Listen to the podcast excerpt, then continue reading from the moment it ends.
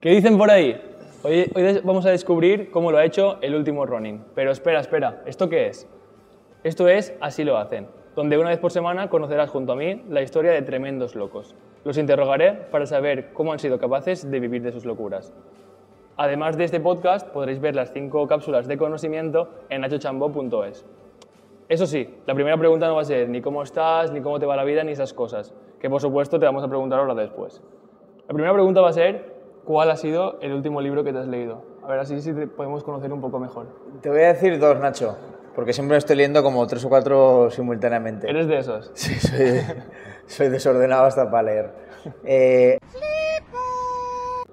que es bastante friki, ese si no soy friki es de lo marcial, no lo recomiendo. Es la historia de Miyamoto Musashi, de el Ronin más famoso de todos los tiempos. Eh, su historia real, por qué pasó por diferentes sitios y qué hizo en cada uno de estos sitios. Entonces hay que conocer Japón y hay que conocer bastante la cultura samurái para, para disfrutarlo. Y el otro es uno de escotado, que, que- ¿Cómo se llama? Fua, eh, es, es parecido, a- es como un resumen de la historia general de las drogas.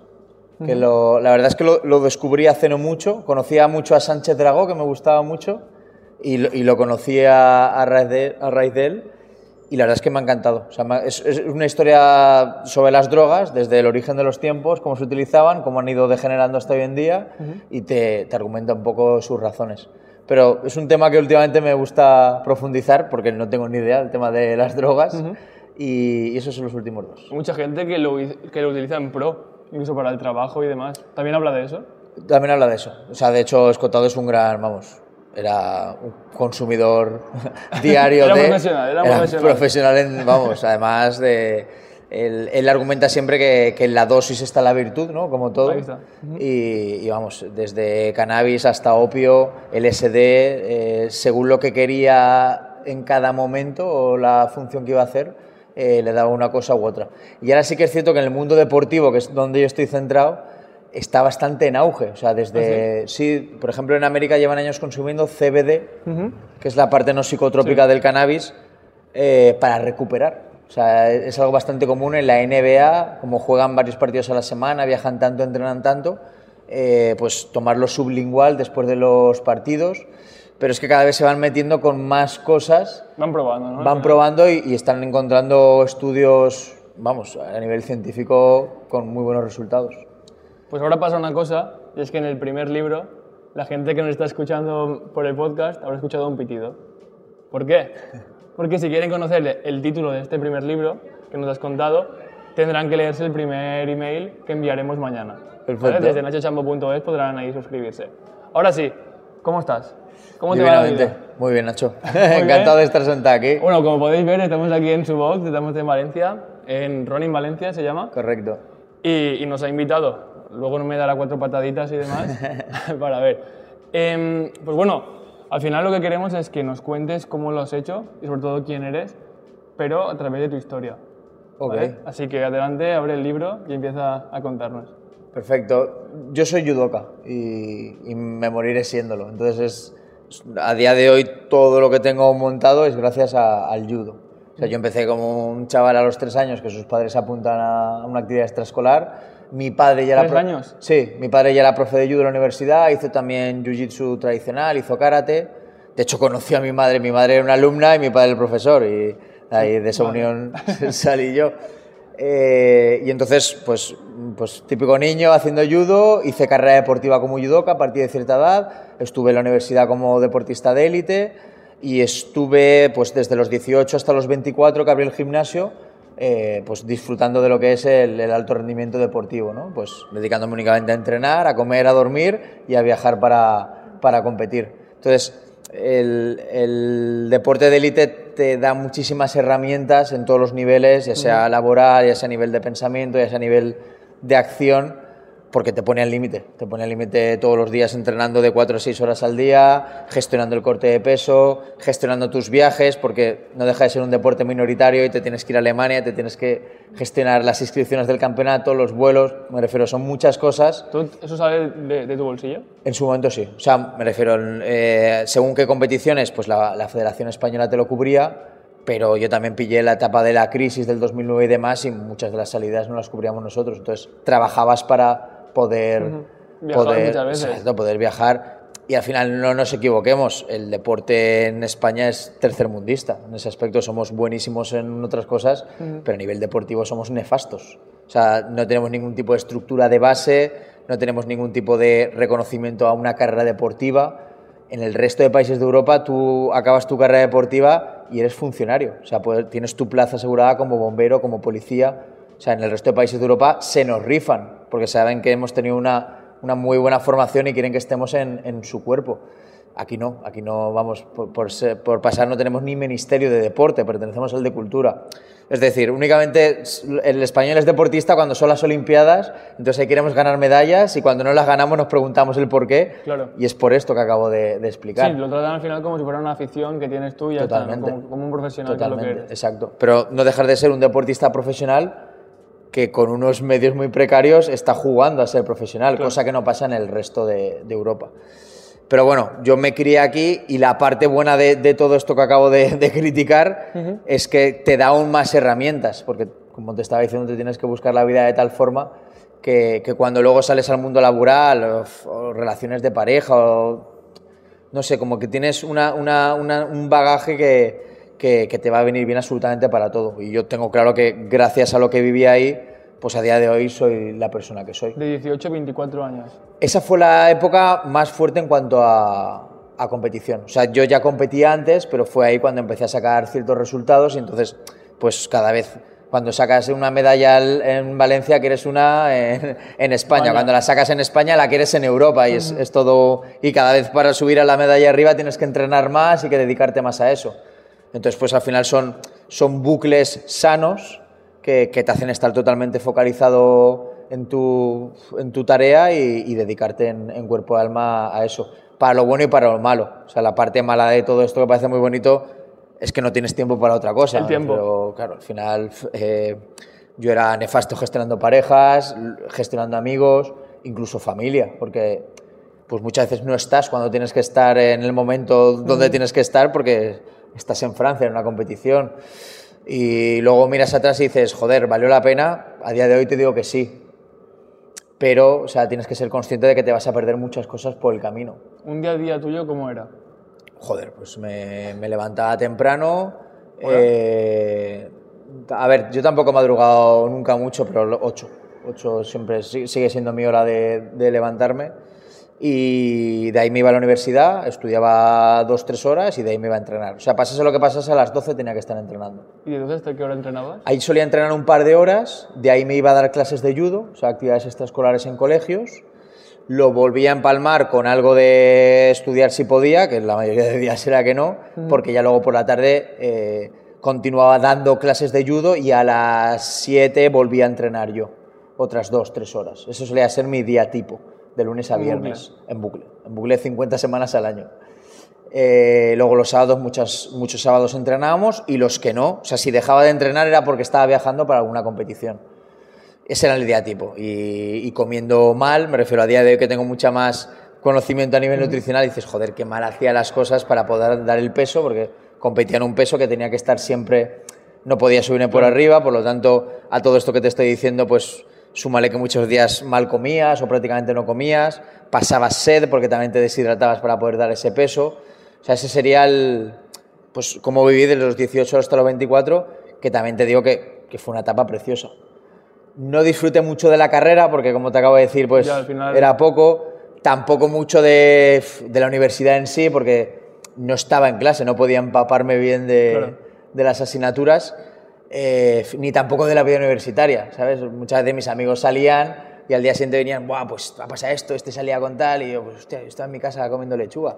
Para ti la universidad al final fue un trámite más. Total, total. Pero también lo busqué. Me refiero, Ya. yo fui a la Politécnica de Valencia porque en su momento pues era quien tenía las mejores becas, que era quien, vamos, yo quería estar ahí. Era un poco un campus americano y me molaba mucho esa idea. Además, eh, venía de un, de un cole de monjas que era pues, excesivamente estricto en muchas cosas y entrar a la universidad pública, o sea, fue en plan de, joder, esto, Molaba, es, molaba. esto es la vida. Sí, al final está muy guay, muy guay porque tú tenías un objetivo más a largo plazo. Total. Por eso te digo que al final, pues un trámite más, pero que era como un escalón más para llegar a esa competición, a pagarte ese viaje Total. y, y demás. A partir de los 24, ¿qué pasa? Ahí monté el gimnasio. Ahí surgió ¿Dónde la- estamos ahora? ¿Dónde estamos ahora? Este gimnasio ha estado 53 años eh, a 50 metros de aquí y entonces llegó un momento que surgió la oportunidad de, vamos, eh, mi, mi profesor de judo de toda la vida, que es mi socio actual, me propuso llevarlo entre los dos. En su momento le di alguna vuelta porque yo en ese momento, pues, de 24 años entrenando a tope, yo ya trabajaba mucho con mis campamentos y, y mis clases extraescolares, Claro, aparte de las extraescolares, ¿también hacías campamentos? y seguimos haciendo. Nosotros tenemos un albergue, el albergue Ronin, que está en un pueblecito de Teruel, y nos dedicamos a hacer tanto campamentos de niños como campamentos deportivos, que de hecho cada vez tenemos más demanda de, de esto último que acabo de explicar. Son campamentos de adultos en que la gente va a entrenar como se ha hecho en este gimnasio toda la vida. Pues eh, a las 7 de la mañana estamos corriendo por la montaña, luego unas flexiones, luego nos bañamos en agua fría, eh, luego seguimos haciendo judo por la mañana, lucha suelo, lo mezclamos con kettles, mazas, todo esto mezclado con barranquismo, con descenso de ríos, con escalada, o sea, pues un poco aventura, pero con nuestros valores que al final es, es lo que somos, somos luchadores. Como comentas, me parece un poco es volver a tus 18 años, ¿no? Cuando era el día a día de comer, deporte. Total, es ese, ese tipo de vida, además a mil metros de altura, me refiero, es como un centro de alto rendimiento en plena naturaleza, que, que hace 15 años era algo que hacíamos 10 tronados en toda Valencia, joder, y este Ahora es año... tendencia. Exacto, este año es totalmente... que me encanta. O sea, igual que en su día el CrossFit eh, popularizó la forma que teníamos en alto rendimiento de entrenar, o sea, yo cuando salió el CrossFit decía, joder, si esto es lo que hago yo desde hace 10 años. yo, yo en vez de burpees le llamo coreanos, en vez de muscle ups le llamo dominadas dobles, pero yo entreno a esa intensidad, hago pesos muertos, luego me voy a correr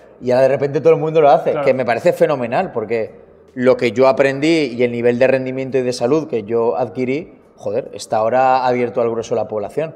Pues un poco está pasando con los campamentos, veo yo, ¿no? Que ahora todo el mundo le da caña a eso y yo de hecho a la gente se lo digo, de sentiros orgullosos porque esto eh, hace X tiempo eh, lo hacíamos X tronaos, o sea, un grupo súper reducido de deportistas de élite y vosotros sois ahora mismo deportistas de élite Claro. porque vais a hacer exactamente lo mismo que yo hice en su día. Mm, Está muy guay porque la gente al final se sube el nivel. Antes igual se considera deporte salir un domingo a dar una vuelta y ahora la gente se va de, de camp, ¿no? A, allí arriba a Teruel y todo el día haciendo deporte. También, más que el deporte, el contacto con la naturaleza, ¿no? Integrarla en tu vida, que yo creo que es algo que la gente que vive en grandes ciudades, incluso en pueblos, es algo que olvida mucho.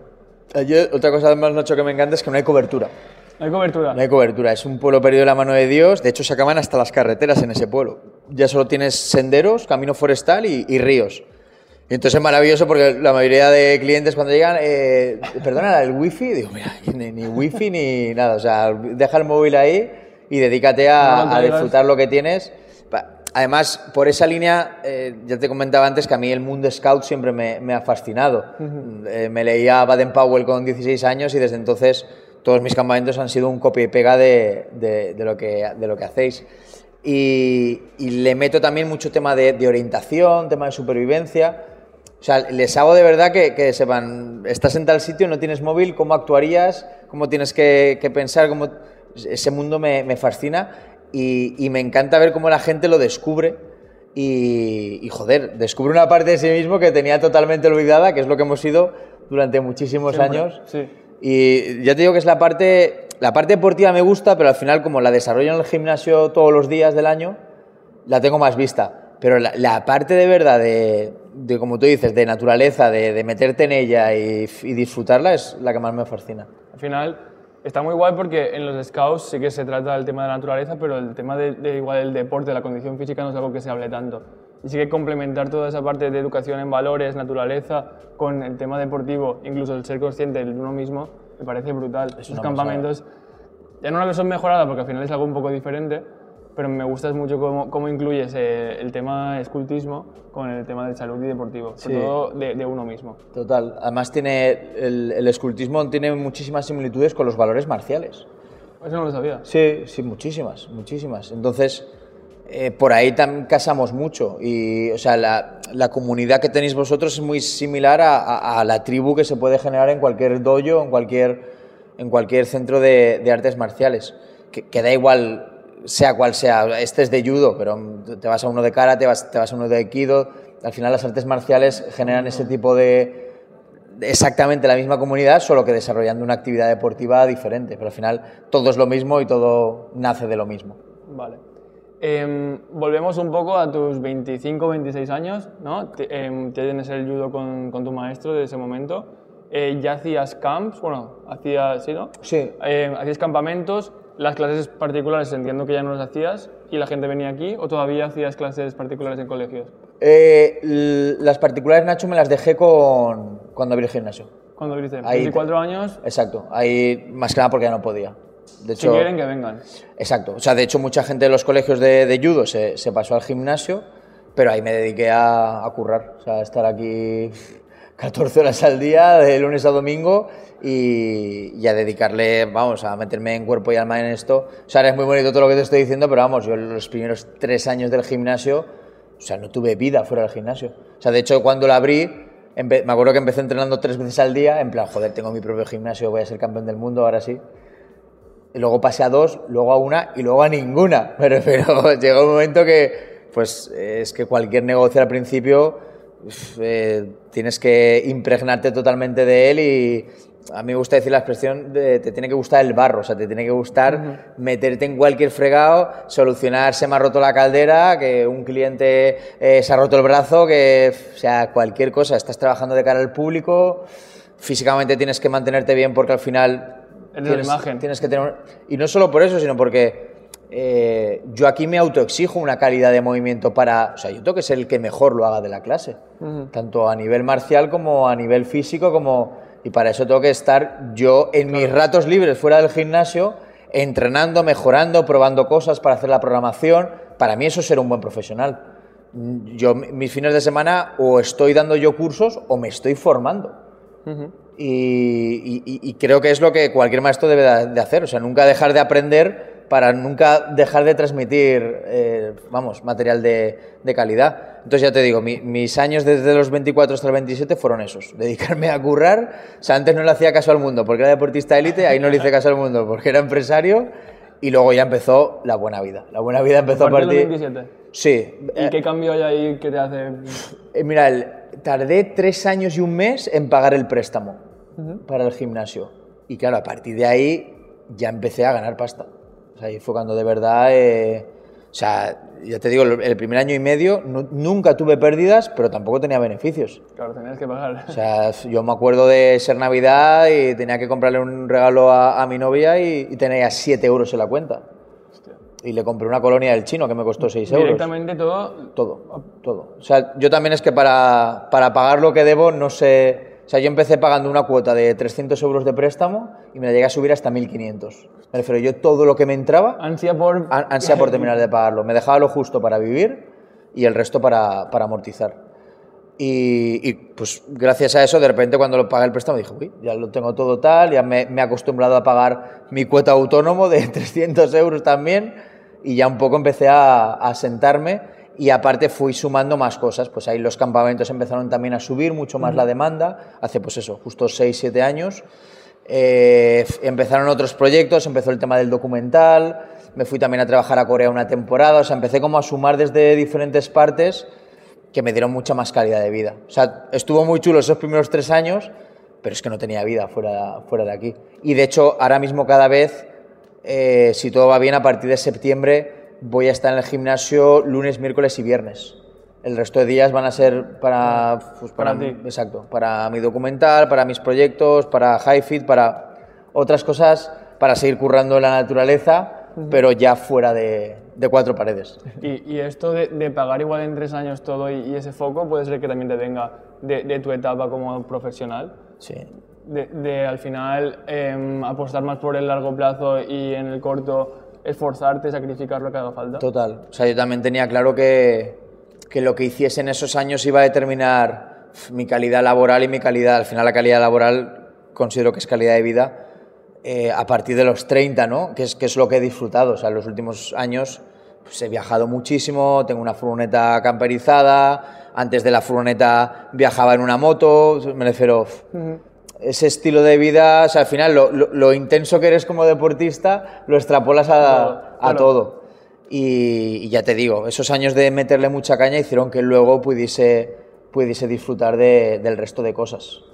Y a partir de los, ¿vale? A partir de los 28, 27, es cuando también has comentado, a partir de Highfield, el tema de que te fuiste a Corea Sí. y que estás grabando un documental. Sí. Coméntanos un poco más. El, el tema de Corea, estuve currando en un, en un centro de artes marciales, eh, un centro de la UNESCO ¿En que... 27? Sí, justo, 27 tenía. Porque además me acuerdo... de y dijiste, "Ahora me además voy". me, me acuerdo que, que la oferta vino por ahí y entonces dije, ahora sí que me... Sí que me puedo ir del gimnasio. Seguramente el año pasado, el año anterior, habría dicho que no. De hecho, también justo me vino ahí una oferta desde Chile para irme como, como seleccionador nacional a, a entrenar al equipo de judo. Y pues dije que no por la misma razón, por la que estaban. Pues al final esto, para bien y para mal, te, te ata mucho. Pero lo de Corea sí que me pilló en buen momento y sí que me fui para allá a investigar. O sea, al final fue súper bonito porque durante unos meses me enseñaron a investigar artes marciales. O sea, me enseñaron a, pues, a cómo no tenía... tú el que se pegaba, sino que tú tienes que O sea, estar... que, que aún así también te digo que aproveché, o sea, estudiaba seis horas al día y entrenaba otras seis. O sea, a- aproveché para, para formarme en artes marciales que nunca había hecho, como Taekyon, que es el arte marcial an- ancestral del cual viene el Taekwondo, eh, lucha Sirum, que es un tipo de lucha coreana. O sea, en- fricadas, vamos, tenía... Eres especialista. Sí, para, para eso además me encanta porque, pues imagínate, para, para un judoka irte, irte a Corea, que es, es- es un país en el que las artes marciales pues son como aquí el fútbol. Allí, de hecho, el deporte nacional es el béisbol y, y el taekwondo. Están muy americanizados en ese aspecto, pero me refiero a que, a que tiene una cultura marcial increíble. Y yo era uno más. Entonces, claro, era uno más para, para entrenar todo el día, para estudiar todo el día. La verdad es que es una cultura increíble. Japón me encantó, pero Corea, yo me acuerdo que en ese momento digo, es que aquí es donde quiero formar una familia, donde quiero que De crezcan aquí. Te están brillando un poco los ojos. Sí, ¿verdad? De- porque era una pasada, era una pasada que luego, mira, luego volví a mi gimnasio y dije, joder, Con lo bien que estoy aquí. aquí tengo a mi familia, puedo comer jamón serrano todos los días, esto es una maravilla. Pero ya te digo que fue una época chulísima en cuanto a, a nivel laboral y a nivel personal, fue, fue una maravilla. Y a raíz de estar currando ahí, eh, empecé a investigar luchas tradicionales en mi país y en Europa y empecé a grabarlo. Empecé a grabarlo al, Tu propio doctorado. Totalmente. De hecho, fue un- era, era como mi proyecto final. O sea, sigue siendo, no lo he presentado. Ni acabé la carrera ni he presentado el proyecto. ¿Es idea de que sea tu doctorado, tu proyecto final? No, que va, eso ya, Eso ya- prescribió. Igual que la carrera ya, ya pasó. Pero fue a raíz de eso que lo continúo. El- y, y cada vez y fui mejorando mi capacidad de grabarlo. Pues al principio lo grababa yo y luego ya el tiempo contrataba una productora que venía detrás y, y lo iba grabando todo. Y de hecho a día de hoy tengo muchísimo material acumulado de Corea, Rusia. eh, Tengo en, en España grabado en, en muchísimos sitios y pretendo seguir haciéndolo. Ahora de ¿Hay, hecho... hay fecha para...? Fua, no, es que no, no me pongo fechas, Nacho, porque como al final llevo tantas cosas al mismo tiempo, llega verano y es todo campamentos. Eh, empieza el año y me tengo que centrar en que el gimnasio arranque bien, que los competidores tal. Entonces, en mis ratos libres lo, lo voy ¿No haciendo. has llegado a delegarlo completamente? Cada vez delego más. De hecho, por ejemplo, el gimnasio, ahora estoy en un punto que después de la pandemia ya puedo permitirme. Antes de la pandemia lo tuve muy bien montado, delegado, que fue cuando le di otro apretón bueno al resto de cosas. Pero ahora ya me he recuperado de forma que pues puedo contratar a una persona para que esté aquí, yo irme fuera. Eh, pero sí, o sea, yo, siempre he sido partidario de, pues, de delegar y de aquí todos somos totalmente prescindibles y poder centrarnos en, en, otra- en otras tareas. ¿Y con el tema del documental también o te cuesta un poco más? Con el tema del documental me cuesta mucho más, pero porque también considero, joder, es que, o sea, al final soy yo quien hace la investigación sobre esa lucha, eh, soy yo quien hace el papel de presentador, que delegaría perfectamente, o sea, me refiero, de hecho es que si algún día esto sale a la luz y, y hace ruido, es que ni me gusta la idea de que haga ruido, ¿sabes? Porque veo muy bien eh, pasando de- desapercibido y Claro. en soledad, pero pero es que, lo, o sea, delegaría está en eso. Pero al final la persona que se ponga ahí, pues tiene eh, que tener desparpajo para explicar lo que está explicando, que poder darse de hostias con el tío que le van a poner, que tener capacidad de aprendizaje del arte marcial nueva o lucha para asimilarla en dos días, 12 horas grabando y el tercer día hacer un combate. Entonces, es no sé, complicado. como que es bastante complicado y también lo disfruto mucho. O sea, a nivel egoísta y personal, Me encanta, me encanta. Tengo pendiente un capítulo en Tailandia desde hace años, irme a un lugar en mitad de la jungla, eh, comer de lo que recolecto, bañarme en una cascada de agua helada todas las mañanas y, y darme de leches con los tailandeses locales. Puede ser que también sea tu excusa. Es mi excusa, es mi excusa, es mi excusa totalmente. Porque además es un poco como lo que decías tú del podcast, ¿no? Es decir, es la excusa para sentarme contigo y charlar y, conocernos y, y compartir. Joder, esto es lo mismo. Y ahora el capítulo que voy a hacer en Valencia es sobre el pressing catch. O sea, Valencia fue... eh, Cuéntanos un poco de eso porque me has dicho algo y... la capital del Turia fue capital europea del pressing catch después de la guerra civil hasta los años 60. O sea, me parece una pasada. El pressing catch, para la gente que, que no lo sepa, es la lucha ficticia que veíamos en los 90, a principios de los 2000 en Telecinco y demás. WWE. Totalmente, totalmente. El Rey Misterio, o sea, todas. eh, pues en Valencia teníamos grandes figuras de ese tipo de lucha y, y a día de hoy seguimos teniendo uno de los gimnasios más potentes. Que he ido ya a entrenar con ellos y la verdad es que es una pasada porque aparte de luchadores son gimnastas y son grandes actores. Claro, a decir. es, es- es una maravilla. Al final juegan con el hecho de, de la gente tiene que dudar entre lo real y lo no real cuando ellos lo tienen totalmente coreografiado. Claro. Pero si se sale en algún momento el guion, siguen improvisando. Si hay sangre, la aprovechan para más espectáculo. O sea, me parece brutal la, la- la labor que hacen, súper, súper complicada, tanto de entrenarla como luego de competir, de, de llevarla a escena. ¿Y el previo qué era? Me comentaste que el previo, ¿no? Lo- lo- Ah, el previo, exacto, perdona. El, el previo era luchadores back, el- la, lucha, la Juita back, pues de hecho eso lo hablaban en, en- en valenciano. Eh, era una lucha al cinturón que había sobre todo en la zona de la albufera.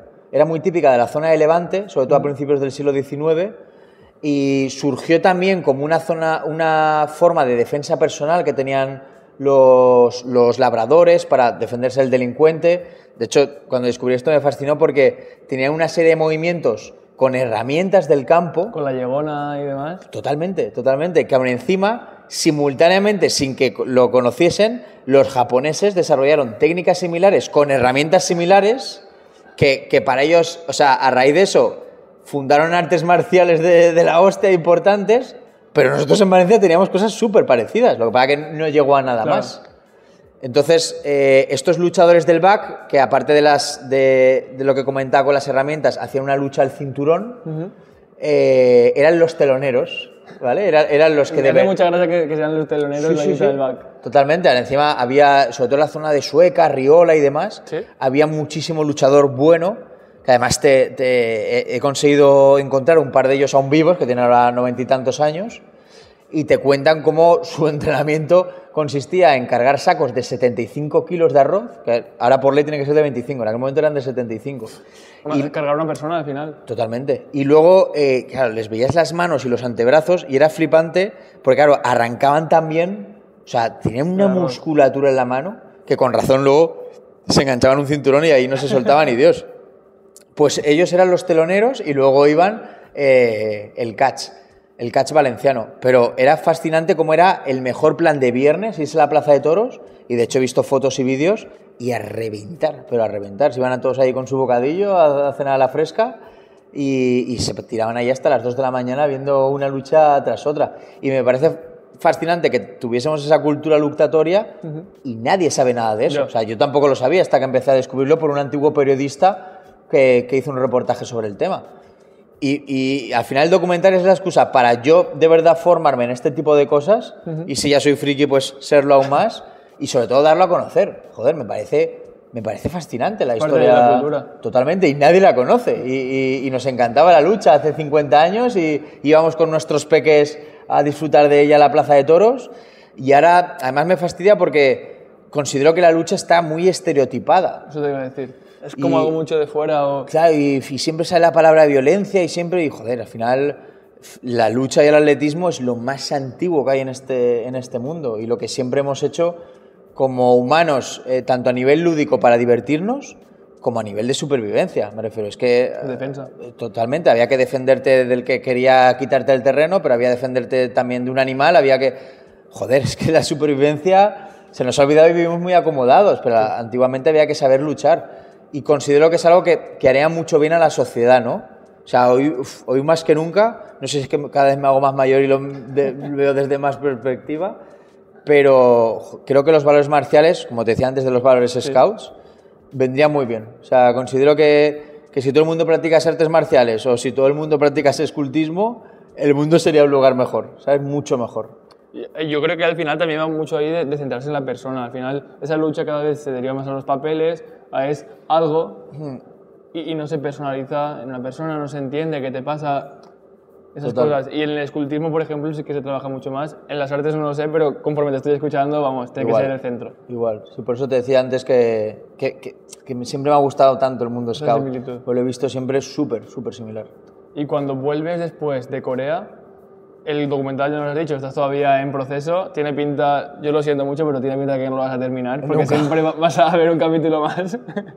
Lo, lo, que quiero ahora es, sí que tengo ahora un, un, editor trabajando en ello, con todo lo que ha acumulado, está haciendo pequeñas píldoras de entre 7 y 12 minutos, eh, que, pienso ir poniendo en redes sociales. Vale. Pues pondré en Instagram, en YouTube, bueno, de hecho ya te preguntaré, pues no tengo ni idea de eso, Nacho, de cómo gestionarlo pero sí que quiero darlo a conocer, o sea, ya que no he podido venderlo, aunque es un proyecto que... Bueno, no has, querido todavía. No, no, el tema de la venta sí que le di, le di muchísima caña en su día. ¿Ah, sí? O sea, yo he estado en, en, Londres presentando el proyecto a la central de Discovery Max. Y, nada. O sea, y, está vinculado a, a, la productora de Calleja, me refiero, le he dado muchísima caña y ha llegado muy lejos, pero nunca se ha vendido.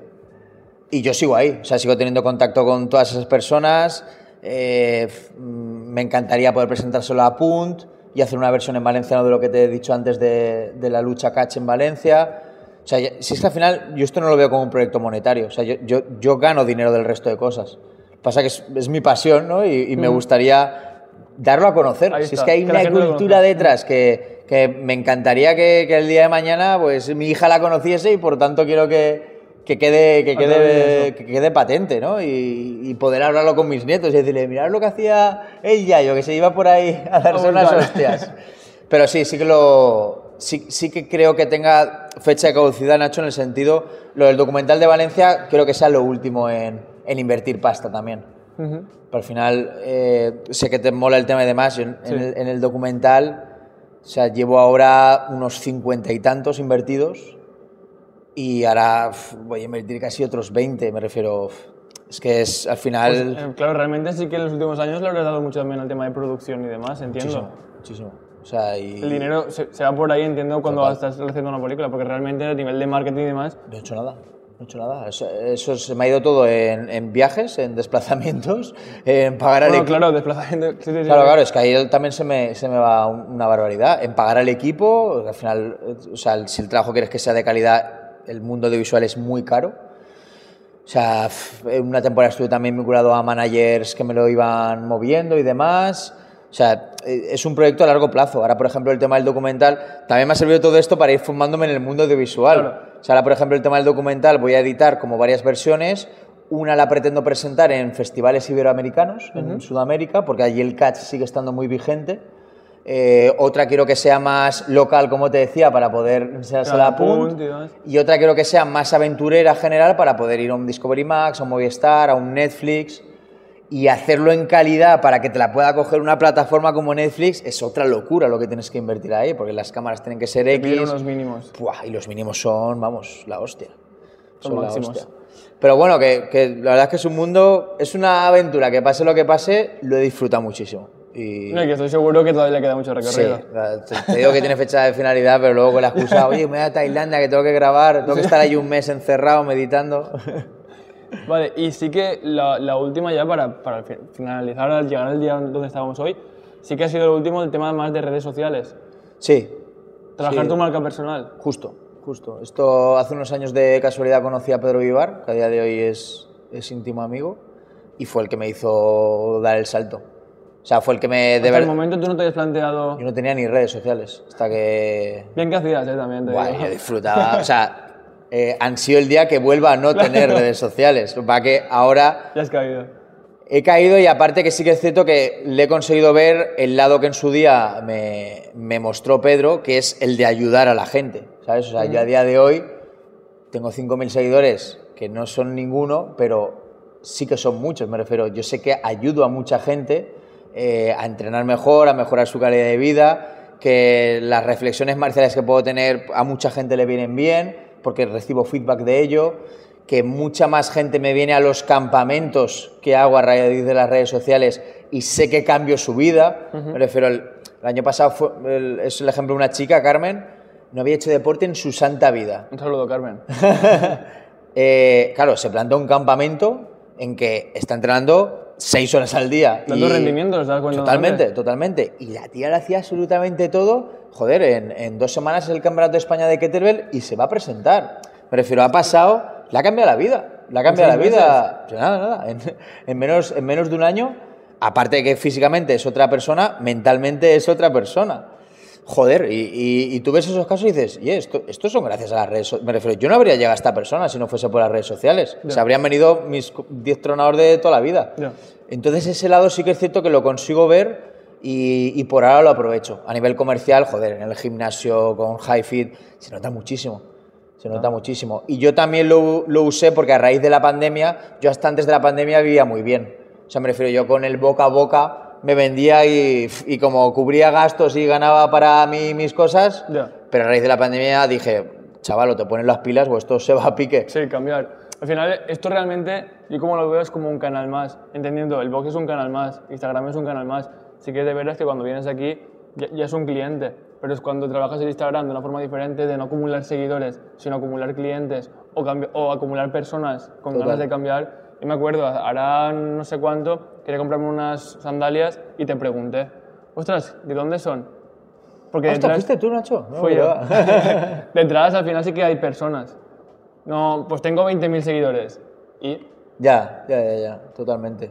Yo te digo que, que- que el tema de las redes sociales sí que ha sido, nada, creo que llevo un, un- año y, y medio, Nacho, que, me, que, que abrí Instagram y ya te digo, es que no lo utilizaba absolutamente nada. Y sí que considero a día de hoy que es una herramienta que, que hace, que hace mucho bien. También es cierto que me quita más tiempo de lo que me gustaría. Porque además soy muy malo tecnológicamente, entonces me cuesta mucho editar un vídeo, subir historias a diario. eh, uf, o sea, muchas veces, me- de hecho lo tengo como parte del trabajo. O sea, lo abro a determinadas horas del día para hacer lo que tengo que hacer y no lo vuelvo a abrir. Y por ejemplo, fin de semana, normalmente tiro el móvil o, y lo apago y digo, hagas lo que hagas, te, lo, te lo guardas tú para ti y la experiencia en tu bolsillo y ya está, y no, y no se comparte con nadie. Pero sí que es cierto que, que es un mundo nuevo que, que estoy explotando. claro, ahí también es complicado porque al final si trabajas como empresa, sí que puedes hacer eso del fin de semana tal. Pero cuando quieres trabajar mucho tu marca personal, tú eres running el lunes, el martes, el sábado y el, y el domingo. Total. Y al final cuando la gente sí que te sigue por tu estilo de vida, también hay que encontrar ese balance. El punto, claro. el punto. Vale, pues bueno, ya conocemos quién eres, cómo lo has hecho, tu historia, aunque vamos, estoy seguro que hay muchos más recovecos. Vamos a pasar con áreas que considero muy importantes, ¿vale? Y creo que ah, bastante resonan con, con las tuyas, ¿vale? La primera es el cuerpo. Mm, cuéntame un poco cómo ves esa área. Creo que ya lo has definido bastante con, con tu historia, al final creo que es uno de los pilares, si no el primero o el segundo. ¿Todavía cuidas tu cuerpo? Joder, claro, es- mi cuerpo es, es mi templo.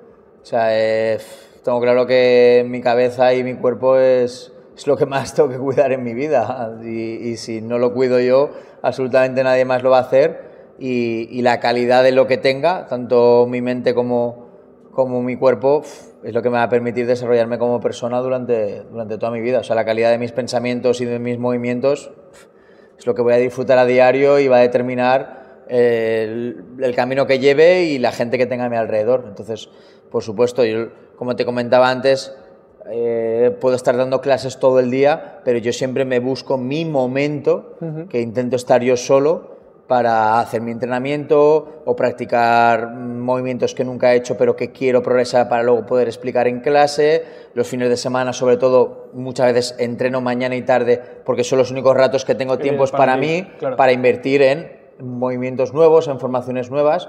Ya te digo, para mí entrenar, he pasado de entrenar 4 o 6 horas al día a entrenar 40 minutos al día, pero aún así me he dado cuenta que, que es como mejor me siento y como más avance, y como, o sea, muchas veces no hay que entrenar tanta calidad, sino eh, con una buena programación detrás y, y una buena cabeza que, Bueno, que sea capaz de ir adaptándolo por sensaciones, según lo que vengo de hacerlo o dónde quiero ir, joder, y estoy teniendo resultados buenísimos.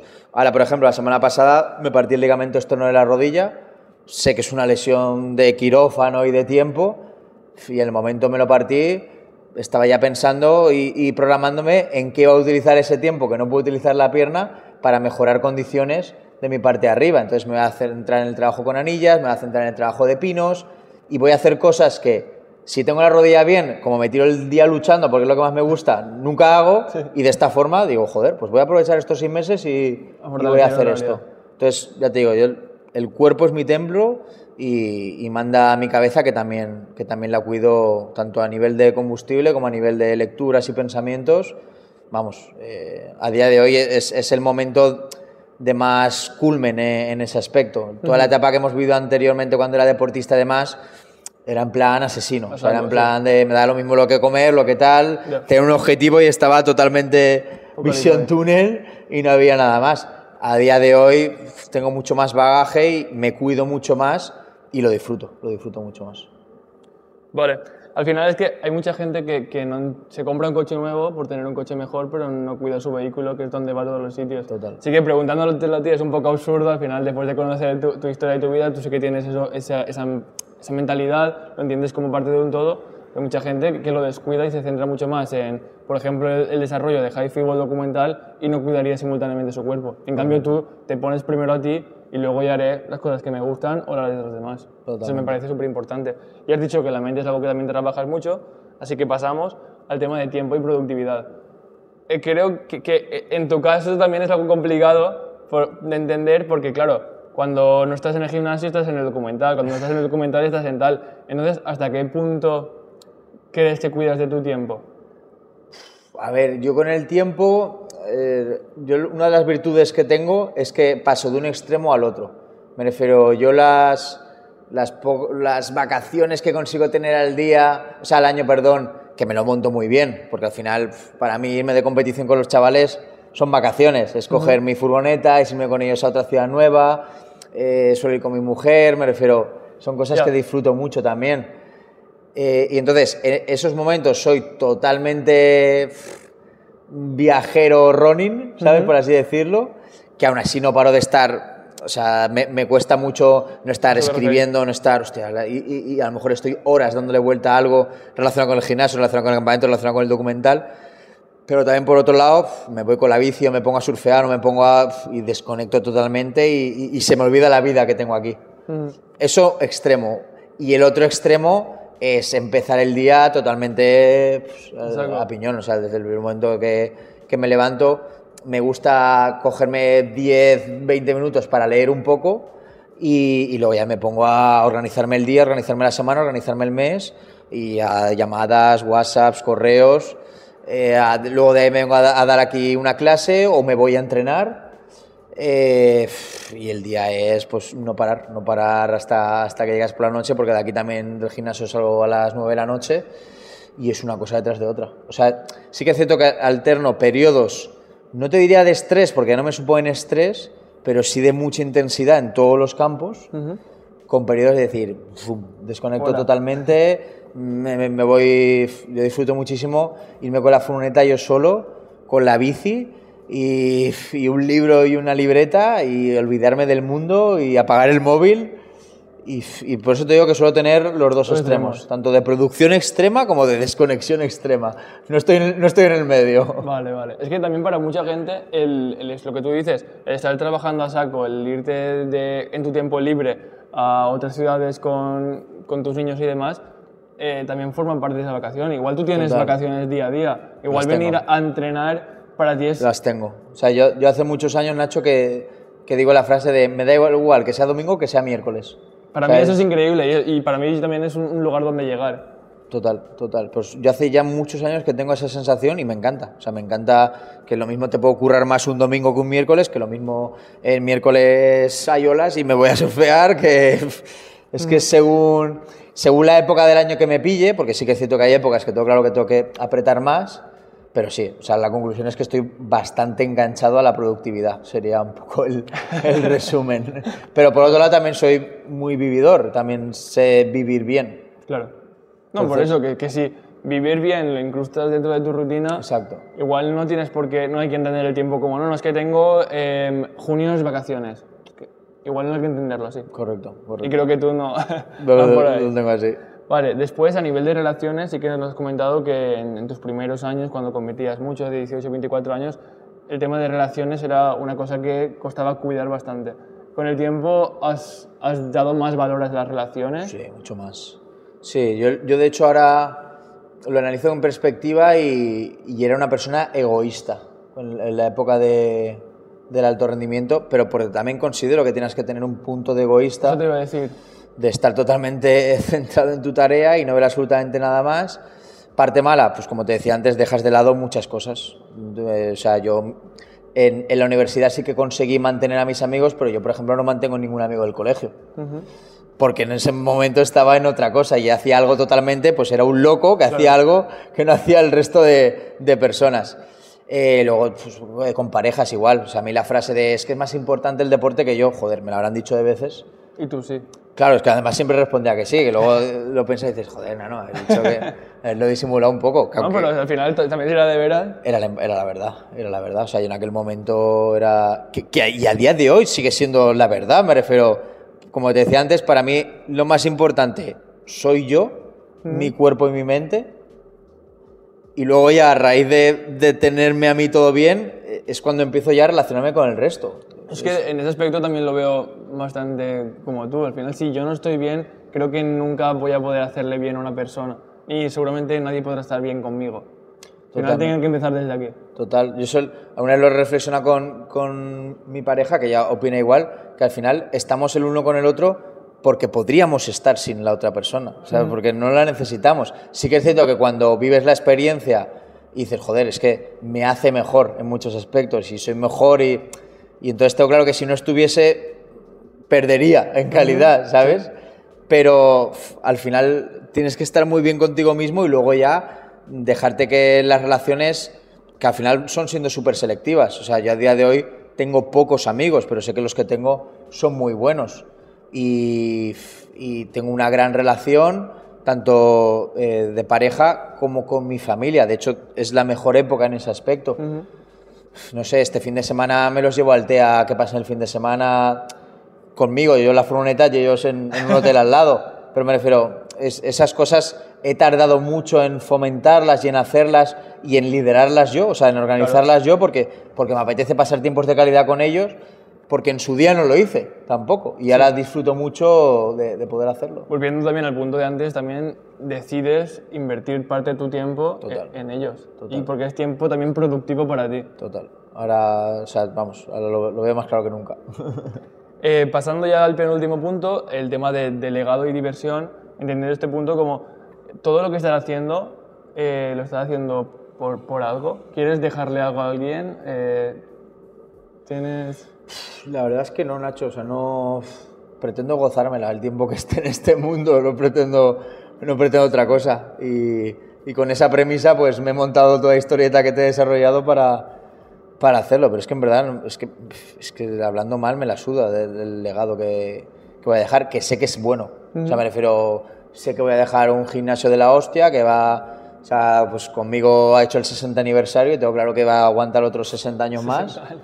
Y, y luego el documental tengo claro que saldrá en un momento u otro y será un bonito legado para que la gente pueda entender más esa cultura de lucha de la cual venimos. Y luego también, pues ahora mismo sé que voy a ser papá en pocos meses, o sea, sé que voy a tener un legado también familiar, pero no es algo que me preocupe, la verdad. O sea, es, ya te digo, es la excusa para, para vivir el, el tipo de vida que, que tengo. En, en Japón hay una cosa que, que trabajan mucho a nivel mental, que es el ikigai, que es un poco el objetivo ¿no? que tengas en esta vida. Y en mi caso he ido cambiando mucho a temporadas, pues la época deportista, la época empresarial, la época... Pero ahora tengo claro que el, el ikigai que tengo es, es la aventura, o sea, es, es montarme la historieta como sea, para, para mí aventura consiste en hacer un campamento, para mí eso es aventura. ¿Sabes? Porque seguro que alguno va a estar a punto de matarse, seguro que va a pasar algo, seguro que... ve- o sea, y eso a mí me da, me da, me da mucha vidilla. Y luego, pues todo lo que sea... eh, ahora llevo bastantes años bajando ríos en Padel Surf. O sea, todos los años hay que bajar un Pues río... eso también es aventura. Claro, claro, eh, un río que nunca nadie ha bajado, técnicamente más complicado. Joder, eh, son aventuras chulas. Entonces ya te digo, legado, es que no me lo planteo, pero en el fondo sé que va a ser un, un legado muy bueno. Entonces, tú realmente con todas estas actividades que realizas, el memento mori lo tienes bastante presente. Totalmente, totalmente. Pero ves, es, es algo que a nivel mental, sobre todo con Pedro, lo he charlado varias veces, que también tengo el pensamiento desde hace años que yo ya me podría morir tranquilo. O sea, que en cualquier momento, Ya, ya lo o sea, si palmo, digo, oye, te la has gozado, chaval, has hecho lo que tienes que hacer, lo has dado todo y hasta aquí tu aventura, ¿sabes? Entonces, es, es que creo que es, es, es la clave para que todo esto salga bien, ¿no? El poder, poder reflexionar y plantearte, vale, si murieses dentro de tres horas estarías aquí ahora mismo hablando con Nacho y te diría, sí, sí, por supuesto. Luego me iría a cenar con mi, me iría a comer con mi familia y ya está. Y hasta luego, cocodrilo. Pues eso es lo importante. Eh, y ya pasamos al último punto, que para mí es el dinero. Al final, entender el dinero, yo lo entiendo como un medio pa- para, para realizar ciertas cosas en la vida y también me gustaría saber cómo lo ves tú, porque al final también una persona que, que piensas tanto en los valores, en ser libre y tal, es algo que igual no se habla tanto, pero para ser libre, donde vivimos, necesitas dinero y saber cómo hacerlo. Mucho. Me refiero, yo tengo, o sea, yo gano dinero, me obligo a ganar dinero porque si no, no podría hacer todo lo que hago. O sea, me refiero, yo tengo una furgoneta camperizada, que también es cierto que es la última etapa de mi vida. Me refiero, yo antes eh, hice 40.000 kilómetros viajando con una moto que me costó 1.150 euros. Antes de eso me había comprado un coche que me costó 900 euros. Me refiero, toda la vida he ido, eh, te iba a decir ahorrando, pero no he ahorrado nada en mi vida, he sido súper derrochador, optimizando, pero eso en los últimos años cuando me he permitido de verdad más gastos para el tipo de vida que llevo. A ver, el- la libertad es cara, yo siempre pienso eso. Entonces, yo para ser libre, pues necesito tener un tío aquí contratado, tener una furgoneta que pueda ir, pues, o sea, es que son muchas cosas. Y yo gasto dinero, o sea, a mí no me, o sea, a mí me luce gastar dinero, e irme, o sea, disfruto mucho yéndome a un buen restaurante, invitando a mi familia a pasar el fin de en Altea, eh, comprándole una moto a mi padre. Es que me luce gastarme dinero. O sea, ayer me compré una bici de gravel, que no me hace ninguna falta, pero vi, vi una oferta y dije, joder, siempre he tenido una. Es que son, son solo 300 euros, pero... Y ahora me estoy remodelando una moto, que no tendría ninguna falta de remodelarla y de pintarla en un modelo que me gusta de los años 90, pero lo voy a hacer y para Pero eso... gozas, ya lo has dicho tú antes. Totalmente, totalmente. Pero ya te digo, para eso me busco la vida, para entre gimnasio, eh, el- los campamentos, eh, high fit, eh, las formaciones que hago los fines de semana, o sea, al final es que no dejo de currar. Ya. Es lo mío, pero no deja de ser curro y curro y curro y curro. Y hay temporadas que curro muchísimo y no disfruto nada de, de la parte de libertad y otras temporadas que al revés, que mm, solo estoy disfrutando de la etapa de libertad quemando todo el dinero que he producido en, en la otra parte. Entonces a tu respuesta sí, o sea, el dinero, es- vivimos una sociedad capitalista, o sea, el dinero tiene que ser, vamos, la base de tu libertad. Y para entender un poco, ¿nos puedes decir cuál sería el coste de vida que tienes actualmente? Quitando que compres una moto, quitando que compres tal. ¿Pero en números, Nacho? Si, si puedes decirlo. Sí, no me, no me importa. Buah, eh, No, te digo que no me importa, pero es que te puedes creer Sí, que no sí, lo sé. sabes, eh. Es que no sé ni lo que gano al mes. Yo, por ejemplo, sí que me lo llevo el Excel, me- soy mucho Claro. de tenerlo todo medido. No sé si... Que va, que va, que va. Yo, o sea, esto tengo colegas que lo hacen y, y me parece fascinante. O sea, yo igual que te he dicho que, que era súper metódico para el tema de, de pagar, Sí. para, o sea, para los ingresos soy nefasto. O sea, no, no te sabría decir, hace, el gimnasio lo tengo desde hace nueve años, no te sabría decir lo que he ganado un solo mes de esos nueve años. O sea, A mí me caman por dentro, ¿no sabes? ¿Sí? A mí al revés, a mí... Entender la gestión. Yo- sí que es cierto, yo por ejemplo intento ahorrar algo todos los meses, pero ahora también es cierto que desde verano intento ahorrar algo todos los meses, hay meses que son 300, hay meses que son 400, otros 200, otros nada, Sí. pero yo por ejemplo desde verano no he conseguido ahorrar nada, pero por lo que te decía, pues estoy en una época muy, hostia, esto para la furgoneta, hostia, una bici nueva, Ya. hostia, no sé, todos los meses tengo, tengo un, un caprichito que, exacto, que me lo he ido dando. Pero es que no te sabría decir, no te sabría decir precio. Pues te puedo decir que yo siempre he jugado también con inversiones. O sea, en su día eh, me compré una Harley que me costó 7.000 euros, pero es que luego la vendí por 8.500 a los tres años y después de hacerle 20.000 kilómetros. O sea, invierto en algo que sé que me la va a hacer gozar durante ese tiempo y que además sé que luego se va a revalorizar. Eh, yo antes tenía una furgoneta la cual también eh, pues, se revalorizó. Entonces, entre la Harley y la furgoneta, me conseguí meter la autocaravana que tengo ahora, Vale. que también me metí en esa porque sé que eh, le voy a hacer 200.000 kilómetros en 10 años y que tiene un gran mercado de segunda mano dentro Y de... luego pues. Entonces siempre voy haciendo ese tipo de ahora esto para luego subir a esto. O sea, en, en eso sí, sí que soy bueno haciendo números. Vale. Pero, sí, en cosas que te gustan al final también. Totalmente. Y en cosas que controlo, como puede ser el motor o como puede ser... Pero, tío, no te sabría decir cuánto me gasto al No mes. pasa nada, no lo quieres decir. No, no, no, te prometo que, que te lo diría sin problemas. Igual que, por ejemplo, el documental, sí que lo tengo, sí que lo, lo tengo todo apuntado y sí que son 53 hasta el día de hoy, más la inversión que voy a hacer ahora, que son casi 20. Ujú. Eh, pero es que el resto de cosas, tío, ya te digo, a nivel de gimnasio no, no, tengo, no tengo ni idea de, de lo que gasto, pero ya te digo, soy gastador. O sea, soy, soy gastador. Eres gastador. Es el resumen. Vale, pues bueno, hasta aquí. Yo creo que con todo lo que nos has contado, más los emails que sacaremos, ya la gente se puede llegar a hacer una idea de cómo has llegado hasta aquí, cómo lo has hecho y sobre todo quién eres. Ahora me gustaría saber la historia de quién te gustaría conocer. ¿Tienes alguna ¿Quién persona en me mente? gustaría conocer? ¿Cómo lo ha hecho? ¿Cómo ha llegado hasta el punto donde está? Intentaremos traerla aquí para que lo sepas. Mira, aunque me conozco bastante su historia, me encantaría conocer esta misma entrevista a Josu. Josu. Josu. Josu. Eh, De lo que- éxito- Justo, éxito 28. Es 128. Josu también tiene. O sea, sé su historia perfectamente porque me he leído su libro, pero creo que es una persona que, que te encantaría conocer y que te podría, te podría aportar mucho en, en este aspecto. ¿Uno, Nacho, te tengo que decir? Si quieres dos, dos. ¿Dos? No, no, te digo uno, ¿eh? Dime dos. ¿Dos? Pues no lo sé, tío.